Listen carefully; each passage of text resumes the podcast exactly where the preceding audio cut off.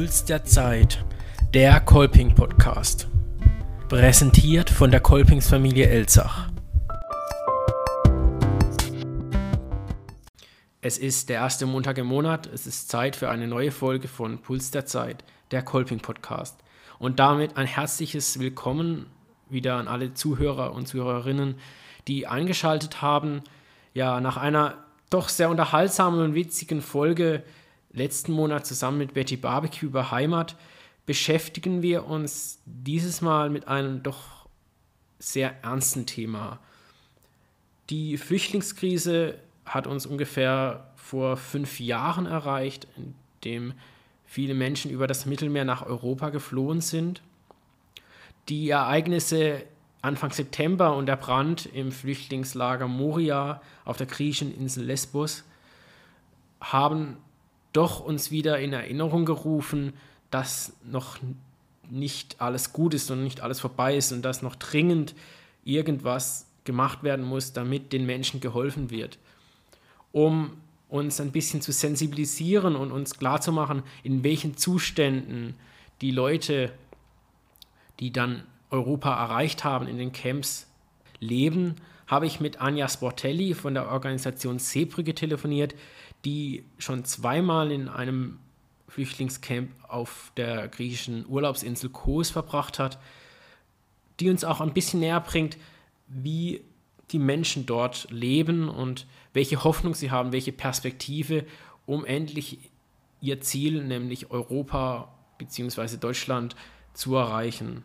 Mit dieser Folge wollen wir alle nochmal sensibilisieren und auch ermutigen, diesen Menschen zu helfen und auch diese Menschen, wenn sie dann zu uns kommen, mit offenen Armen zu empfangen und auch zu verstehen, welche Hürden und welche ja, schrecklichen Zustände ähm, sie erlebt haben, bis sie endlich bei uns angekommen sind. Hallo Anja, ich grüße dich. Schön, dass du hier bei uns im Podcast bist. Du sitzt momentan in Dortmund, wie ich das richtig sehe. Wir sind verbunden über, über Skype, telefonieren miteinander, sehen uns auch. Ist vielleicht auch besser in der momentanen Situation, sich nicht zu treffen.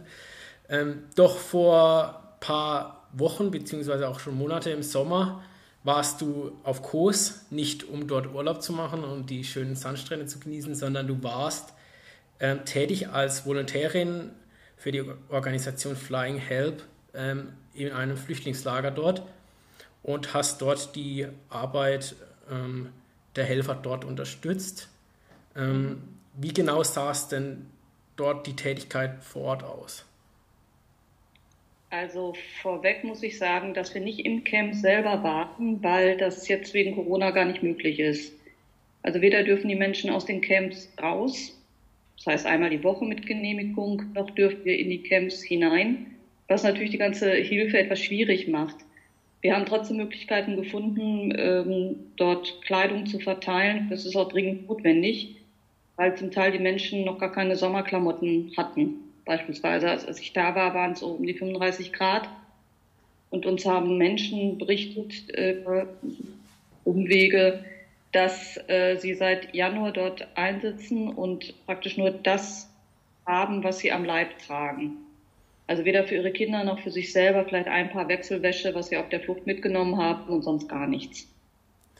Und die Situation war folgende, dass wir zwar in einen Teil des Camps rein, rein konnten, in das geschlossene Camp, weil wir dort ein altes Warenlager mit, mit gespendeten Sachen ausräumen mussten. Das, das, äh, die waren halt dort gelagert, die Sachen, und mussten in ein neues Warenlager gebracht werden.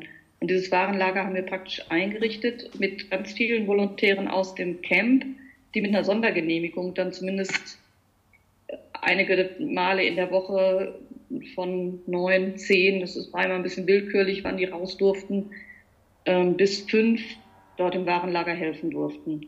Und über diese Menschen haben wir dann auch Kontakt bekommen zu Familien und anderen, ich würde fast sagen Insassen, weil die sind wie im Gefängnis dort, auch in dem Teil, der sich offenes Camp nennt die einfach einen großen Bedarf an Hilfsgütern hatten. Also man muss sich das so vorstellen, seit, seit Beginn von Corona, seit dem Lockdown in Griechenland, das war glaube ich irgendwann auch im März, wie hier auch, ähm, haben die Menschen keine Möglichkeit gehabt, rauszukommen und sich Sachen zu besorgen. Und im Camp selber gibt es kaum was. Und von dem bisschen Geld, was sie bekommen über, über die UNO, ähm, kaufen sich viele Menschen Lebensmittel, weil das Essen sehr, sehr schlecht ist. Entweder nicht gut genug durchgekocht oder völlig geschmacklos und eben auch für, für, für die Menschen, die dort leben, nicht genießbar. Und deswegen haben viele heimlich Lebensmittel gekauft und auch wirklich heimlich gekocht, weil es anders gar nicht möglich war. Wenn die Polizei sie dabei erwischt hat, wurden ihnen die Koche, die, die Campingkocher weggenommen. Und ja, auch Wasser gab es auch im Hochsommer, immer nur eine Flasche pro Person und ich glaube ein bisschen Eistee, was natürlich da auch nicht ausreicht. Hm. Äh, wir werden gleich nochmal im Verlauf unseres Gesprächs ähm, genauer auf die Situation in den Camps eingehen. Wir haben Kontakt miteinander aufgenommen über die Organisation Seebrücke, da bist du auch aktiv. Würdest du vielleicht kurz unseren Hörern erklären, was die Seebrücke für eine Organisation ist und was für eine Rolle sie äh, in dieser Flüchtlingssituation im Mittelmeer spielt? Sehr gerne. Also die Seebrücke hat sich 2018 gegründet, eigentlich als logische Folge der zunehmenden Kriminalisierung von Seenotrettung. Ich meine, alle Welt hat das Foto des kleinen Alan Kurdi gesehen. Es war ein großer Aufschrei damals, als vor Lampedusa so viele Menschen ertrunken sind. Und daraufhin haben sich ja erstmal Seenotrettungsorganisationen äh, gegründet, um da ein Vakuum im Mittelmeer ähm, praktisch auszufüllen. Ähm, denn die staatliche Seenotrettung, die dort auch gegründet wurde, wurde dann eingestellt und ja, dann sind die Privaten eingesprungen. Und 2018, ich weiß nicht, ob die meisten das noch, so in Erinnerung hatten, fing das an, dass zunächst die Juventa, ich, glaube, die ist sogar schon 2017, Juventa, dann die Lifeline äh, festgesetzt wurden auf Malta und in Italien und äh, Vorwürfe erhoben worden sind gegen Seenotretter. Gleichzeitig war das ein Jahr 2018, wo allein im Juni, ich glaube, 649 Menschen ertrunken sind und allem Krone aufsetzend hat damals unser Innenminister äh, Seehofer sich noch sehr darüber gefreut, dass 69 Afghanen abgeschoben wurden, zu seinem, passend zu seinem Geburtstag. Also das war so eins meiner Motive, da bei der Seebrücke einzusteigen. Und ich denke mal, die, die Gründer der Seebrücke, das war vielleicht drei Wochen vorher, die hatten ähnliche Motive. Also einfach zu sagen, wir müssen jetzt als Zivilgesellschaft aufstehen, Demonstrationen organisieren und uns ganz, ganz klar positionieren, damit das Sterben im Mittelmeer nicht weitergeht. Genau. Wir wollen mit dieser Folge auch unsere Hörer und alle eigentlich ähm, sensibilisieren, was eigentlich so im Mittelmeerraum los ist, was dieses Thema angeht, wie diese Seenotrettung. Ähm, du hast auch schon ein paar ähm, Punkte angesprochen, die jetzt in der Vergangenheit passiert sind, was auch, muss man sagen, an den Außengrenzen der EU bzw. in der EU stattfinden. Ähm, jetzt, wir, du warst auf Kos, das ist für uns eine Urlaubsinsel. Ähm, da gibt es aber noch die Schattenzeiten auf der Insel, die wir jetzt ähm, vielleicht mal unseren Hörern beschreiben sollen, dass man dieses Thema nicht in Vergessenheit gerät. Mhm. Ähm, also das einmal ja. von der Weg von, ähm, sag ich jetzt mal, warum auch die, die Seebrücke gegründet wurde zur Seenotrettung vom Mittelmeer, also von den Booten in die Camps. Wie ähm, verläuft das so im Mittelmeer? Wir bekommen da meistens immer nur kleine Ausschnitte aus der Tagesschau oder aus den Nachrichten zu sehen. Ähm, was sind deine Erfahrungen, ähm, die du da gemacht hast? Also auf Kurs die Menschen, und ich glaube, das ist auch bei den Menschen auf den anderen Inseln, griechischen Inseln so, die haben ja nicht die zentrale Mittelmeerroute genommen, wo die, über die so viel geredet wird in der letzten Zeit, äh, wo auch die meisten Menschen ertrunken, was nach wie vor einer der tödlichsten Fluchtwege der Welt ist. Die Menschen sind in die Türkei gekommen und von der Türkei dann übers Meer nach Griechenland. Ähm, was ja auch die Anfang dieses Jahres oder was immer wieder jetzt auch weiterhin passiert. Da stranden sie dann praktisch. Also in diesen Lagern, sie kommen nach Europa mit der Hoffnung, dass sie hier A, Asyl finden und B, ein menschenwürdiges Leben führen können. Und ich fand das, also für mich war es sehr, also ich habe eine Sache sehr eindrücklich verstanden, und zwar, warum viele nach Deutschland möchten. Es ist tatsächlich so, dass viele, mit denen ich spreche, sagen, ja, wir möchten gerne nach Deutschland, weil, aber nicht, weil sie irgendeine Ahnung davon haben, dass, dass es hier ein Sozialsystem gibt und Hartz IV oder sowas, sondern es ist einfach, weil sie den Eindruck von Deutschland haben, dass es ein gut organisiertes Land ist. Dass sie den Eindruck von Deutschland haben, der ja auch stimmt, dass es ein relativ reiches Land ist und dass es hier Arbeitsplätze gibt. Und das ist der Wunsch, hier hinzukommen, um eine Arbeit zu finden und im Frieden ihre, mit ihren Familien hier leben zu können. Äh, die Realität sieht dann leider anders aus. Sowohl die griechischen Inseln wie aber auch die EU-Außengrenze im Balkan ist für viele Menschen einfach eher eine Sackgasse. Die Menschen auf Kos, und ich glaube, Kos ist im Vergleich zu Lesbos noch, noch recht, recht gut im Sinne von, dass zwar Freiheiten eingeschränkt werden, aber dass da nicht eine zigfache Überbelegung wie in Moria zum Beispiel es gegeben hat. Dennoch, die, leben, Menschen leben dort über ein Jahr, ein Jahr und vier Monate. Und wenn sie dann vielleicht Asyl bekommen, im Moment werden die Verfahren tatsächlich beschleunigt in Griechenland, ähm, dann müssen sie das Camp innerhalb von einem Monat verlassen, was auf der einen Seite gut ist. Und auf der anderen Seite stehen sie dann außerhalb des Campes, Camps ohne Geld da. Und das auch, ist jetzt in den letzten Tagen durch die Presse gegangen, dass auch da mal der Fokus drauf gelegt wird, dass die Menschen dann in die Obdachlosigkeit häufig geraten in Thessaloniki oder in Athen. Viele möchten erstmal nach Athen, weil sie denken, ja, da haben wir mehr Möglichkeiten. Denn diese Inseln leben zwar einerseits vom Tourismus und da gibt es vielleicht auch Arbeitsplätze im Sommer, aber im Winter sieht das ganz anders aus und deswegen während der Corona-Zeiten sieht es nochmal schwieriger aus. Ja, und ich meine, jetzt reden wir von den Menschen, die es immer die es nach Europa geschafft haben und hier im, ja, man kann es gar nicht anders sagen, im Elend landen. Ich mag gar nicht über die Menschen nachdenken, die in den Folterlagern in Libyen sitzen und deren einzige Chance es wirklich ist, weil einen Weg zurück gibt es nicht, deren einziger Weg es ist, sich in so ein ja, fast seenotuntaugliches, seeuntaugliches Boot zu setzen und die Fahrt übers Mittelmeer zu wagen. Und wenn Sie dann diesen Weg geschafft haben und ähm, an solchen, meistens sind es ja die griechischen Inseln oder italienischen Inseln, auf denen sie dann ankommen, ähm, kommen sie dann zuerst in Camps. Wie muss man sich jetzt solche Camps vorstellen? Wie sind die aufgebaut?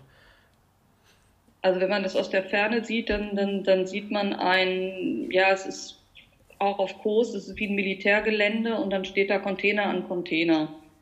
Sie werden dann zunächst registriert Fingerabdrücke werden abgenommen und dann werden sie auf die Container verteilt und dort warten sie. Und sie warten dann bis zu einem Jahr darauf, dass sie ihr erstes und dann irgendwann im Anschluss das zweite Interview haben, wo es um die Asylgründe geht. In der Zwischenzeit gibt es für diese Menschen nichts zu tun. Und es gibt nicht nur nichts zu tun, es, es werden auch nicht ausreichend versorgt es gibt natürlich äh, die, die, das UNHCR, das IOM, was da vor Ort äh, tätig wird. Es gibt auch ein paar griechische Organisationen. Aber bis auf die Kinder, die immerhin regelmäßig auf Kurs noch in die Schule gefahren werden, passiert da einfach gar nichts.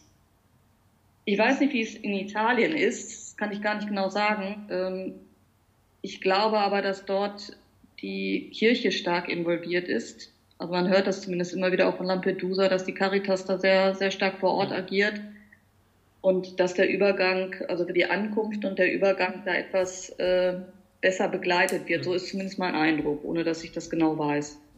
Aber so deine Erfahrung mit den Griecheninseln herrscht eher Chaos ich will nicht mal sagen Chaos, aber so wie ich das erlebt habe, zumindest von den, von den Autoritäten dort, von den Polizeibeamten und vom Militär her, herrscht ein großes Desinteresse und es herrscht, also es, es, es, es besteht überhaupt kein Interesse daran, A, die Menschen irgendwie zu integrieren, noch äh, das sichtbar zu machen. Also gerade in Groß ist das Camp sehr gut in den Bergen versteckt. Das heißt, wenn die Menschen dann mal Ausgang haben, müssen sie mindestens vier oder fünf Kilometer zu Fuß laufen, um irgendwo hinzukommen. Also der nächste Supermarkt ist ein bisschen näher, aber wenn Sie mal zum Meer wollen oder auch nach Großstadt, wo Sie auch, wo das einzige Krankenhaus ist, oder Sie da mal was einkaufen wollen, dann, also ich habe Menschen an der Straße aufgelesen, die waren seit morgens sieben Uhr unterwegs, weil sie um neun Uhr einen Termin in Groß hatten. Und es, es, gibt, es gibt keine, also es herrscht eine große Gleichgültigkeit. Ähm, und ich mache nicht mal den, den, den Bewohnern der vormals oder den, der Ferieninsel einen großen Vorwurf, weil das ist wirklich eine, eine ja auch eine, das haben die sich auch nicht ausgesucht, hm. dass sie auf einmal Inseln mit großen Camps für Flüchtlinge sind, hm. so. Und das ja auch schon seit einigen Jahren so erleben müssen. Und immer wieder Notsituationen haben und immer wieder Boote, die ankommen. Aber die griechische Regierung, das, was man so verfolgen kann, also auch gerade die neue griechische Regierung, der muss man schon einen deutlichen Vorwurf machen dafür, dass da einfach viel zu wenig getan wird. Und dass es ein großes Defizit an Informationen gibt für die Menschen, die in den Camps leben und die da möglicherweise zwar es geschafft haben, Asyl zu bekommen, aber dann stehen sie davor und denken, was nun? Hm. Blicken wir nochmal auf die Camps und die Zustände in den Camps und deine Eindrücke, Erfahrungen, wie zum Beispiel mit der Essensversorgung aussieht, wie mit äh, Lebensmitteln, wie mit medizinischer Versorgung. Wie sind die Zustände in den Camps? Jetzt vor allem Kurs. Mhm. Also auf Kurs war es so, dass es, glaube ich, einen Arzt und eine Pflegekraft für ungefähr 1000 Menschen gab. Ich habe also einen, einer der Volontäre, der wurde, da wurde zumindest jeden, oder was, da wurde jeden Morgen der Blutdruck äh, kontrolliert. Also das, das hat schon funktioniert. Andere haben aber berichtet, dass sie mit sehr, sehr schweren Beschwerden und zum Teil auch lebensgefährlichen Beschwerden, also ich kann es nur so wiedergeben, wie es mir beschrieben wurde, ähm, versucht haben, medizinische Hilfe zu finden und sie ihnen nicht, nicht, also sie ihnen tatsächlich verwehrt wurde weil es bedeutet hätte, dass sie auf eine andere Insel hätten fahren müssen, um eine andere Untersuchung machen zu müssen. Das ist eben auch eine kleine Insel. Da gibt es ein Krankenhaus und da wird sicher nicht alles möglich sein. Und äh, wenn dann die Ärzte sagen, okay, wir müssen auf jeden Fall da noch eine Untersuchung machen, dann wurde das von den Behörden in den Camps häufig nicht genehmigt. Häufig mit dem Argument, es geht nicht, wir können euch nicht auf eine andere Insel lassen, weil es ist ja Corona. Du sprichst gerade an, ähm, Corona. De, so wir in Deutschland jammern schon äh, rum, wie, welche Einschränkungen wir in unserem Alltag vornehmen müssen. Wie ist jetzt für Menschen, die eh schon in Camps ein, eingesperrt, würde ich jetzt nicht sagen, aber vermutlich trifft es äh, auch zu, dass sie eingesperrt sind. Ähm, mhm. Wie, wie läuft es mit, mit den Corona-Maßnahmen? Meistens sind ja Camps ja auch überfüllt. Ähm, da bekommt man ja gar nicht diese ganzen Hygienemaßnahmen umgesetzt. Wie, wie wird es dort vollzogen? Also für Kurs muss ich sagen, dass es da eigentlich kaum Fälle gab und dass da auch nichts publik geworden ist. Insofern ähm, waren die Menschen zwar angehalten, Masken zu tragen beim Rausgehen und Reingehen ins Camp und in, in Bussen und so weiter. Aber das war nicht, also da war es nicht deren größtes Problem. Also ich habe zumindest mit den Menschen, mit denen ich dort gearbeitet habe, nicht diese Angst erlebt. Ich glaube, das war in Lesbos deutlich anders und auch auf Samos, was ja und Kios, die hoffnungslos überfüllt sind. Ähm, da ist das näher und da ist, sind ja auch tatsächlich Ausbrüche gewesen und da ist ja auch, hat ja auch die, haben wir als Seebrücke ja auch von Anfang an gewarnt, dass wenn es da zu Ausbrüchen kommt, Menschen dem schutzlos, schutzlos gegenüberstehen. Ich weiß, dass es in Lesbos einige, also da gibt, ich weiß nicht, ob, ob du davon gehört hast, es gibt dieses ähm, Moria, oh, wie heißt es nochmal, Awareness, Corona Awareness Team. Mhm. Die machen da, also es sind geflüchtete Menschen selber, zum Teil Apotheker, zum, zum Teil Ärzte, zum Teil andere Berufe, die sich da sehr engagieren und äh, ja, Prävention machen. Die Leute aufklären, Plakate aufhängen, über die Hygienemaßnahmen informieren. Und da wird es natürlich dann wirklich zynisch, weil im alten Camp in Moria war, war es ja kaum möglich und im neuen Camp wäre es recht nicht. Da gibt es ja noch nicht mehr Wasser, um sich die Hände zu waschen. Ja, also das ähm, einzuhalten sind die Maßnahmen dort nicht. Jetzt für Kurs kann ich sagen, dass das für die Menschen dort nicht so ein großes Thema war. Die Behörden haben natürlich alle möglichen Einschränkungen damit begründet, die aber für die Ferieninsel Kurs insgesamt habe ich das anders beobachtet. Also die Touristen konnten sich überall frei bewegen, eigentlich auch fast überall ohne Masken. Mhm. Also nur um das deutlich zu machen, da wurde schon mit, mit zweierlei Maß gemessen. Also Corona wird hergeholt als, als Begründung, dass die Menschen das Camp nicht verlassen dürfen. Aber das, was wirklich nötig wäre, äh, Hygienemaßnahmen möglich zu machen, äh, das alles zu entzerren, ähm, da wurde nicht wirklich drauf geachtet. In Kurs gab es einen Quarantänecontainer tatsächlich. Okay. Ähm, bleibt abzuwarten, wie sich das Ganze jetzt noch entwickelt, vor allem auch ähm, in Moria.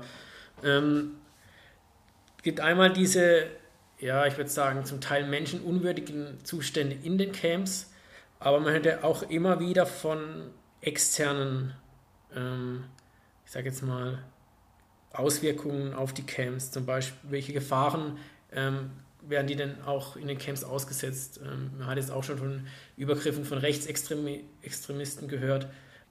In Kurs habe ich von solchen Übergriffen gehört. Ich habe sie aber selber nicht erlebt. Mhm. Ähm, aber auch auf Kurs gibt es wohl sehr einige Rechtsextreme. Ähm, von der Koordinatorin von Flying Help vor Ort habe ich gehört, dass es auch öfter dazu kommt, dass man, man kennt sich, Groß ist eine kleine Insel, man kennt die Menschen, dass tatsächlich auch Autos häufiger mal am Warenlager vorbeifahren und dass immer so ein bisschen die Angst war, wenn das zu publik wird, dass es dort ein Warenlager für geflüchtete Menschen gibt, ähm, besteht schon die Angst, dass es dort mal zu Einbrüchen oder auch zu Anstiftung kommt. Aber das ist erstmal eine Befürchtung, wie real das ist und wie groß die Gefahr ist, kann ich nicht wirklich einschätzen. Kos liegt halt so ein bisschen unter, also auch das liegt so ein bisschen aus dem Fokus raus. Ne? Das ist nicht so, es ist nicht so im Fokus wie Lesbos oder auch Samos oder Kios. Gut, ähm, du hattest sicher in der Zeit, als du dort tätig warst, auch Kontakt mit äh, Geflüchteten.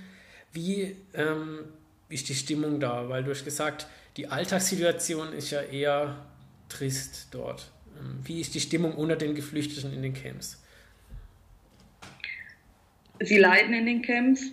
Also viele zeigen Stresssymptome, wie eben Bluthochdruck.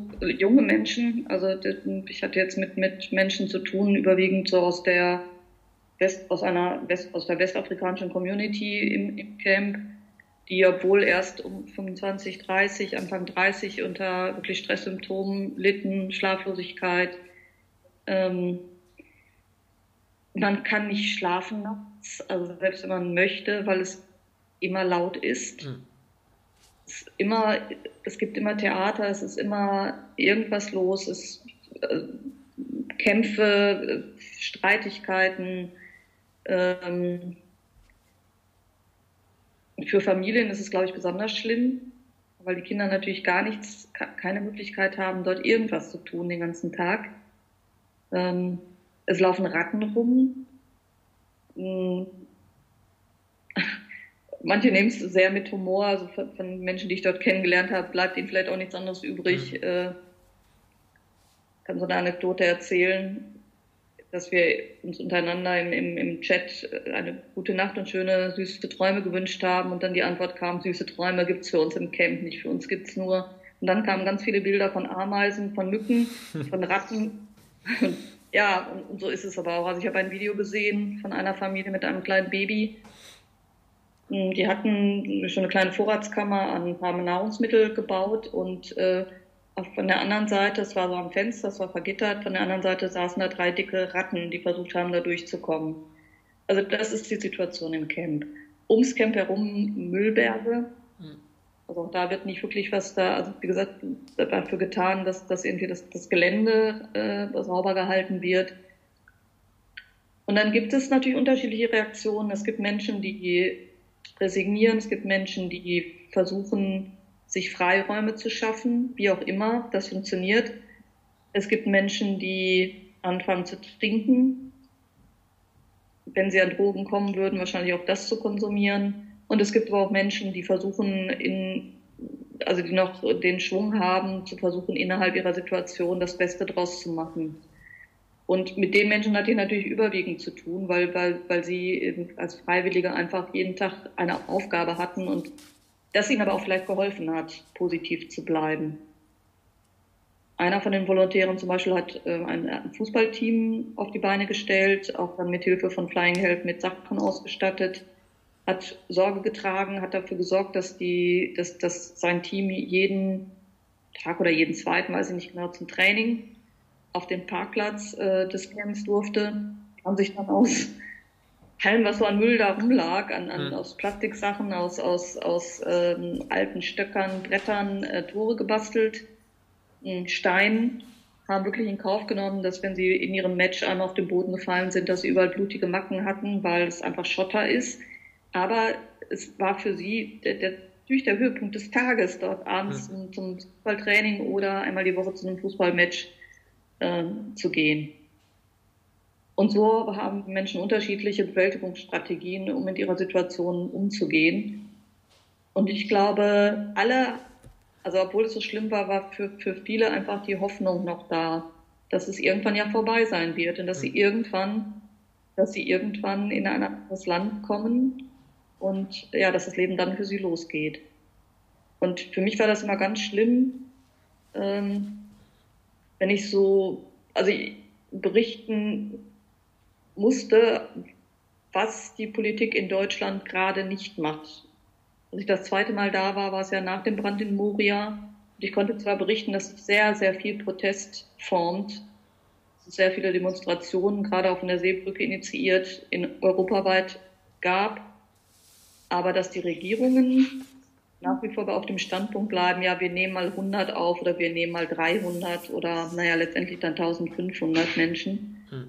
Äh, ja, und da halt so die Balance zu finden, den Menschen nicht die letzte Hoffnung zu, zu, zu nehmen, aber ihnen auch ein realistisches Bild davon zu zeichnen, äh, wie Europa reagiert, das fand ich war schon, war, war eine recht schwierige Balance. Hm. Das glaube ich ähm, sicher dann auch für dich ähm, schockierend die Nachricht, dass Deutschland oder Europa nur so wenig Flüchtlinge aufnimmt, wenn man dann täglich mit denen zu tun hat und man auch ja. merkt, dass sie Hoffnung haben und sich auf, auf, auf äh, Europa oder auf Deutschland freuen und dann hört man solche Nachrichten, war sicher nicht einfach. Weil wie hast du darauf ja. reagiert? Naja, also ich, ich, ich, hatte es fast nicht anders erwartet. Also das, ähm,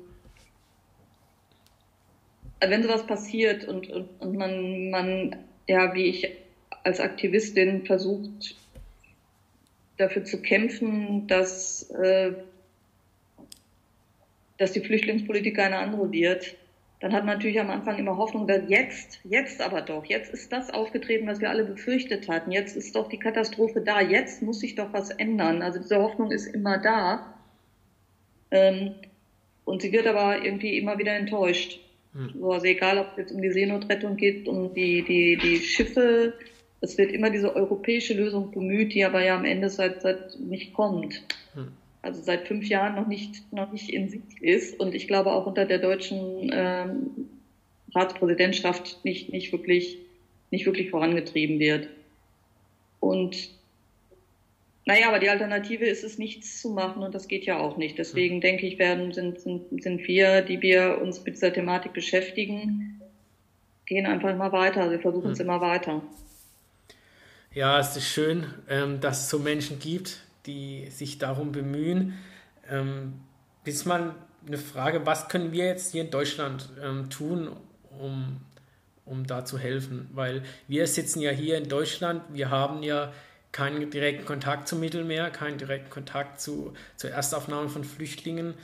Da äh, lassen wir so unsere europäischen Länder wie Griechenland, wie Italien da doch ziemlich alleine mit der Problematik. Mhm. Sind auch vielleicht auch die Gründe, dass ähm, die Zustände dort so sind, wie sie sind, wie du sie gerade beschrieben hast, dass man ja. zum Beispiel jetzt, wie du gesagt hast, in Griechenland ähm, versucht, die, diese Flüchtlinge so, oder die Geflüchteten, die Migranten so abzuschotten wie möglich, um das Bild äh, ihres Landes, der Insel, ähm, nicht darzustellen, wie es eigentlich ist und wie die Situation mhm. ist. Was können wir jetzt in Deutschland tun, um da zu helfen? Also auf jeden Fall ähm, Menschen aufnehmen. Da ähm, bewegt sich ja auch schon ein paar Kommunalpolitiker dazu, die sich auch dazu ausgesprochen haben, dass sie auf jeden Fall, ähm, zum Beispiel auch der Oberbürgermeister von Freiburg, ähm, mhm. was gibt es da noch für Möglichkeiten? Die Politiker immer wieder anschreiben, ähm, sich den Testbewegungen anschließen man selber kein Mensch ist, der jetzt unbedingt auf Demos gehen möchte. Es gibt trotzdem genügend andere Möglichkeiten, ähm, die auch von der Seebrücke beispielsweise oder von Erik Marquardt oder anderen ähm, Initiativen aufgebracht werden, wo man sich einfach beteiligen kann. Natürlich kann man auch spenden, das machen, glaube ich, auch einfach ganz viele Menschen. Ähm, es reicht aber nicht. Also so gut das ist, dass diese Spenden kommen und auch so gut das auch ist, dass es Organisationen gibt, die sie verteilen vor Ort, äh, das, das reicht nicht. Also im, im Grunde äh, bestätigen wir ja, dass das, also tragen wir indirekt ja auch dazu bei, dass dieses System weiter besteht, ne, durch, mhm. durch, durch, diese, durch diese Arbeit. Was nicht heißt, dass sie nicht getan werden muss. Also es muss auf jeden Fall getan werden. Aber ich glaube, die politische Ebene ist eine ganz wichtige, weil nur da kann sich was ändern und nur da, es wird sich nur was ändern, wenn der Druck noch größer wird. Wir von der Seebrücke haben ja durch dieses Konzept der sicheren Häfen versucht, Druck aufzubauen und das ist uns auch gelungen, denn inzwischen ist dieses sowohl bündessichere Häfen wie auch überhaupt das, der Begriff sichere Häfen tatsächlich in der Presse überall angekommen und wir werden auch als Seebrücke äh, immer öfter zu dieser Thematik befragt. Gestern hat sich sogar die Kanzlerin in einer Videokonferenz zusammengetan mit den BürgermeisterInnen der Städte. Ähm, hat sich zwar leider weiterhin hinter, hinter Herrn Seehofer gestellt, in, wir müssen eine europäische Lösung finden, das kann, ne, Verteilung muss organisiert werden und so weiter.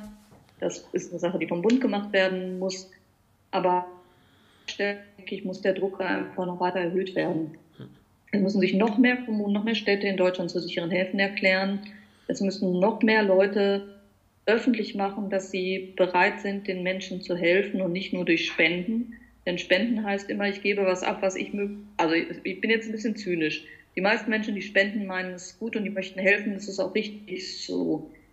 Aber der Überfluss, und das habe ich gesehen in dem Warenlager, den Überfluss, den wir hier haben, den wir so ein bisschen dadurch reduzieren, wenn wir unseren Kleiderschrank ausräumen in Gebrauchtkarton äh, und dann wird das halt nach Griechenland, weil besser als wegschmeißen und dann kommt es den Menschen zugute. Das ist richtig, es kommt den Menschen zugute. Aber es kann nicht nur sein, dass, dass, die, dass, dass wir das in diesem Sinne sehen, sondern es muss einfach sein, dass wir politisch aktiv werden. Also nicht wegschauen, politisch aktiv werden, wenn nicht auf selber auf Demos gehen, dann zumindest über die ganzen E-Mail-Portale, die es gibt, wo man recht niedrigschwellig Briefe an seine Städte, Kommunen, aber auch an die Landtags- und Bundes Bundestagsabgeordneten schreiben kann. Gut, danke für die Info. Dann hoffen wir, dass wir viele mit diesem Podcast erreichen und auch dazu bewegen, diese Schritte zu gehen, um da endlich mal auch, wie oft gefordert wird, diese europäische Lösung ähm, irgendwann doch gefunden wird. Ja. Wir sitzen heute zusammen, ähm, weil dieses Thema mit, den Flücht mit der Flüchtlingskrise uns schon länger beschäftigt. 2015 ging es ja los. Ähm, mhm. Dann vor kurzem jetzt, Anfang September, der Brand in Moria, da wurde es allen doch wieder bewusst, dass ähm, da noch gar nichts vorbei ist und dass ähm, äh, sich doch noch ähm, Menschen nach Europa bewegen. Und auch in, wenn sie dann nach Europa kommen, mm, in, wie du schon auch äh, gut beschrieben hast, in diesen äh, ja, menschenunwürdigen äh, Zuständen leben in Europa, in dem Europa, in dem wir gerne leben hier in Deutschland und dann solche, solche ähm, Schicksale hören. Ähm, zu Moria habe ich äh, ein Zitat eines griechischen Journalisten gefunden, das würde ich kurz ähm, dir mal vorlesen. Moria ist nicht so sehr dafür da, um Leute unterzubringen, sondern dafür, sie loszuwerden. Und um denen, die auf ein europäisches Eden hoffen, zuzurufen, vergesst es, es gibt kein Paradies für euch, nur die Hölle.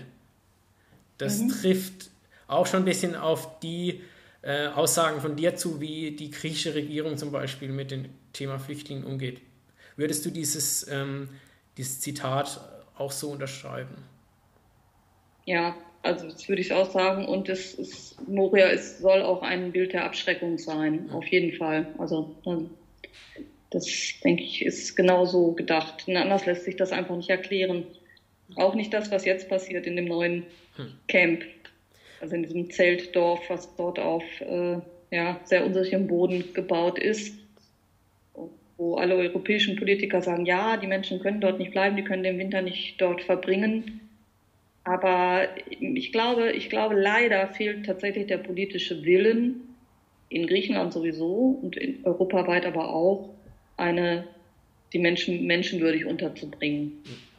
In ähm, einem YouTube-Video, ähm, das von Joko und Glas stammt, ähm, das hast du vielleicht auch schon gesehen, A ja. Short Story of Moria, kann man ja. die, diese ganze Thematik, die wir jetzt hier besprochen haben, auch in Bildern nochmal ansehen. Ich habe es mir angesehen, es sind sehr eindrucksvolle Bilder, sehr schreckliche mhm. Bilder, schreckliche ähm, auch Berichte. Ähm, genau, wer auch Bilder zu diesem Thema sehen will, kann ich das empfehlen. Ähm, dann gibt es natürlich auch noch auf Instagram oder überall auch im Internet, zum Beispiel bei Hashtag Leave No One Behind. Das ist ja der Hashtag, der im Zuge auf Corona und die ganze Flüchtlingskrise ähm, genommen wurde. Da gibt es auch eindrucksvolle Bilder, wer das Ganze mal visuell nochmal sehen will. Zum Schluss ähm, ein kleiner Ausblick in die Zukunft. Wir sind ja jetzt in der Gegenwart. Ähm, wie siehst du die Perspektive ähm, von den Camps und auch für die Geflüchteten, die jetzt dort sind? Haben die, die überhaupt eine Perspektive? Ja, das ist, äh, das, ich, das ist ein bisschen vielschichtig, das zu beantworten, ja. weil wenn ich sage ja oder nein, dann trifft es das so nicht. Also ich würde sagen, es, es sollte eigentlich keine Perspektive für dieses System der geschlossenen Camps geben. Also das Wegsperren der Menschen, das Mürbemachen der Menschen äh, und sie dann übergangslos entweder äh, mit Asyl ins Elend schicken oder ohne Asyl in wohin, in die Türkei, wohin auch immer zurück äh, zu schicken. Also wenn ich aber so das verfolge, was in Zukunft geplant ist, dann geht es genau in die Richtung. Dann heißt auch europäische Lösung nichts anderes, als dass es noch mehr dieser geschlossenen Camps geben wird, nach Willen der europäischen ähm, Regierung sogar Camps am besten außerhalb von Europa, sodass man die Menschen gar nicht erst nach Europa und dann dort vor Ort in kurzer Zeit entscheidet, äh, du hast sowieso keine Chance auf Asyl, du kannst gleich wieder zurück. Die Frage ist immerhin, wohin zurück? Hm. Ja, also je nachdem, aus welchen zurück, Ländern die kommen. Ähm, ähm, oder du bleibst halt länger, wir prüfen dein Asyl und individuell und längerfristig.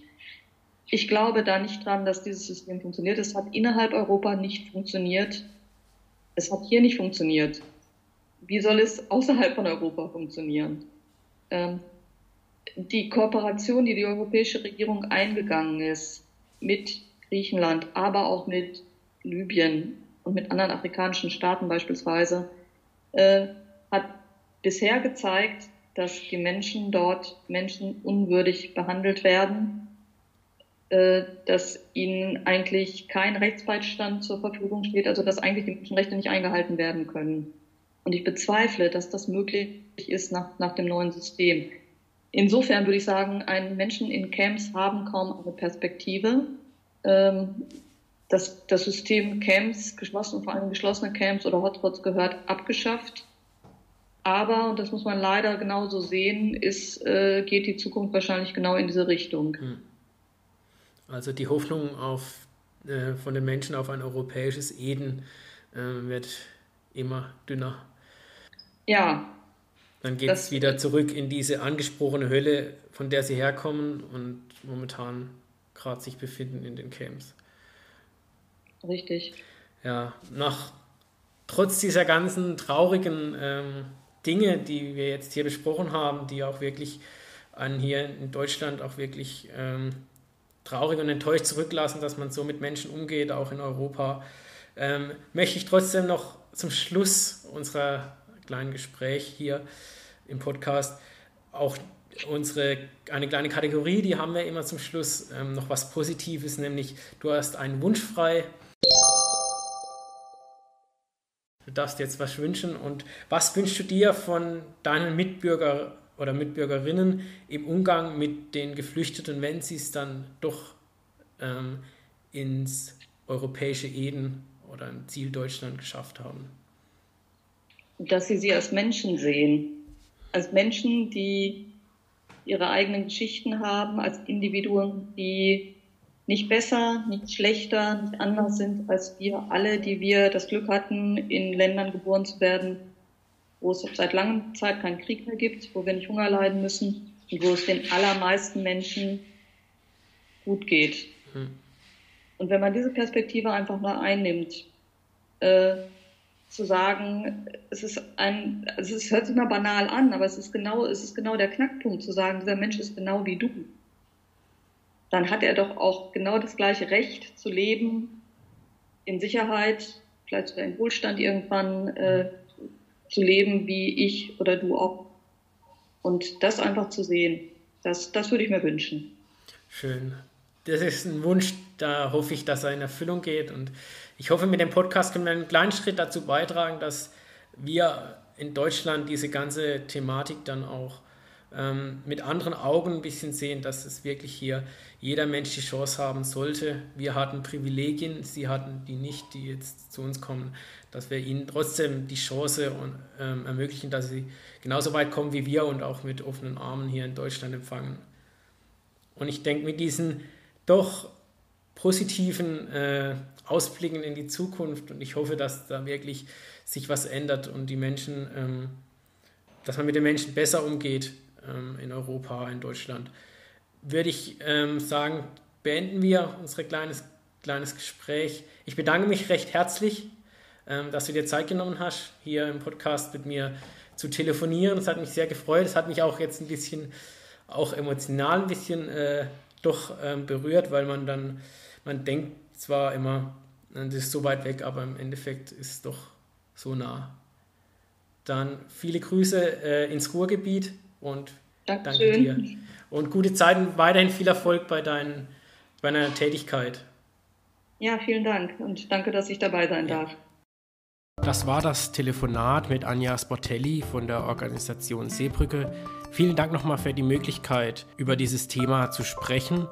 Ich hoffe, wir konnten euch allen ein bisschen näher bringen, in welche Situation sich die Menschen begeben, um dieses europäische Eden zu erreichen. Und ich hoffe, ihr nehmt alle mit offenen Armen auf, auch in dieser doch sehr schwierigen Zeit momentan. Falls euch diese Folge mit Anja Sportelli gefallen hat, dann hört doch mal in die Folge mit Betty Barbecue von letzten Monat rein über das Thema Heimat. Ich halte Heimat tatsächlich auch für ein Menschenrecht und Heimat muss aber nicht ausschließen. Heimat kann offen sein, meine Heimat kann vielfältig sein und mein Heimat kann auch Hände reichen. Und das ist eigentlich das, für was ich stehe. Leider ist der Heimatbegriff ganz, ganz oft eben anders besetzt als eher verschlossen, als ausgrenzend. Aber so muss Heimat eben nicht sein. Und damit verabschiede ich mich wieder für diesen Monat. Nächsten Monat dann geht es weiter. Die letzte Folge Puls der Zeit im Jahr 2020. Aber natürlich werden wir auch im Jahr 2021 euch jeden ersten Montag im Monat mit einer neuen Folge von Puls der Zeit, der Kolbing Podcast, bereichern. Und damit wünsche ich euch alles Gute, bleibt gesund, kommt gut durch diese Zeit. Bis dann.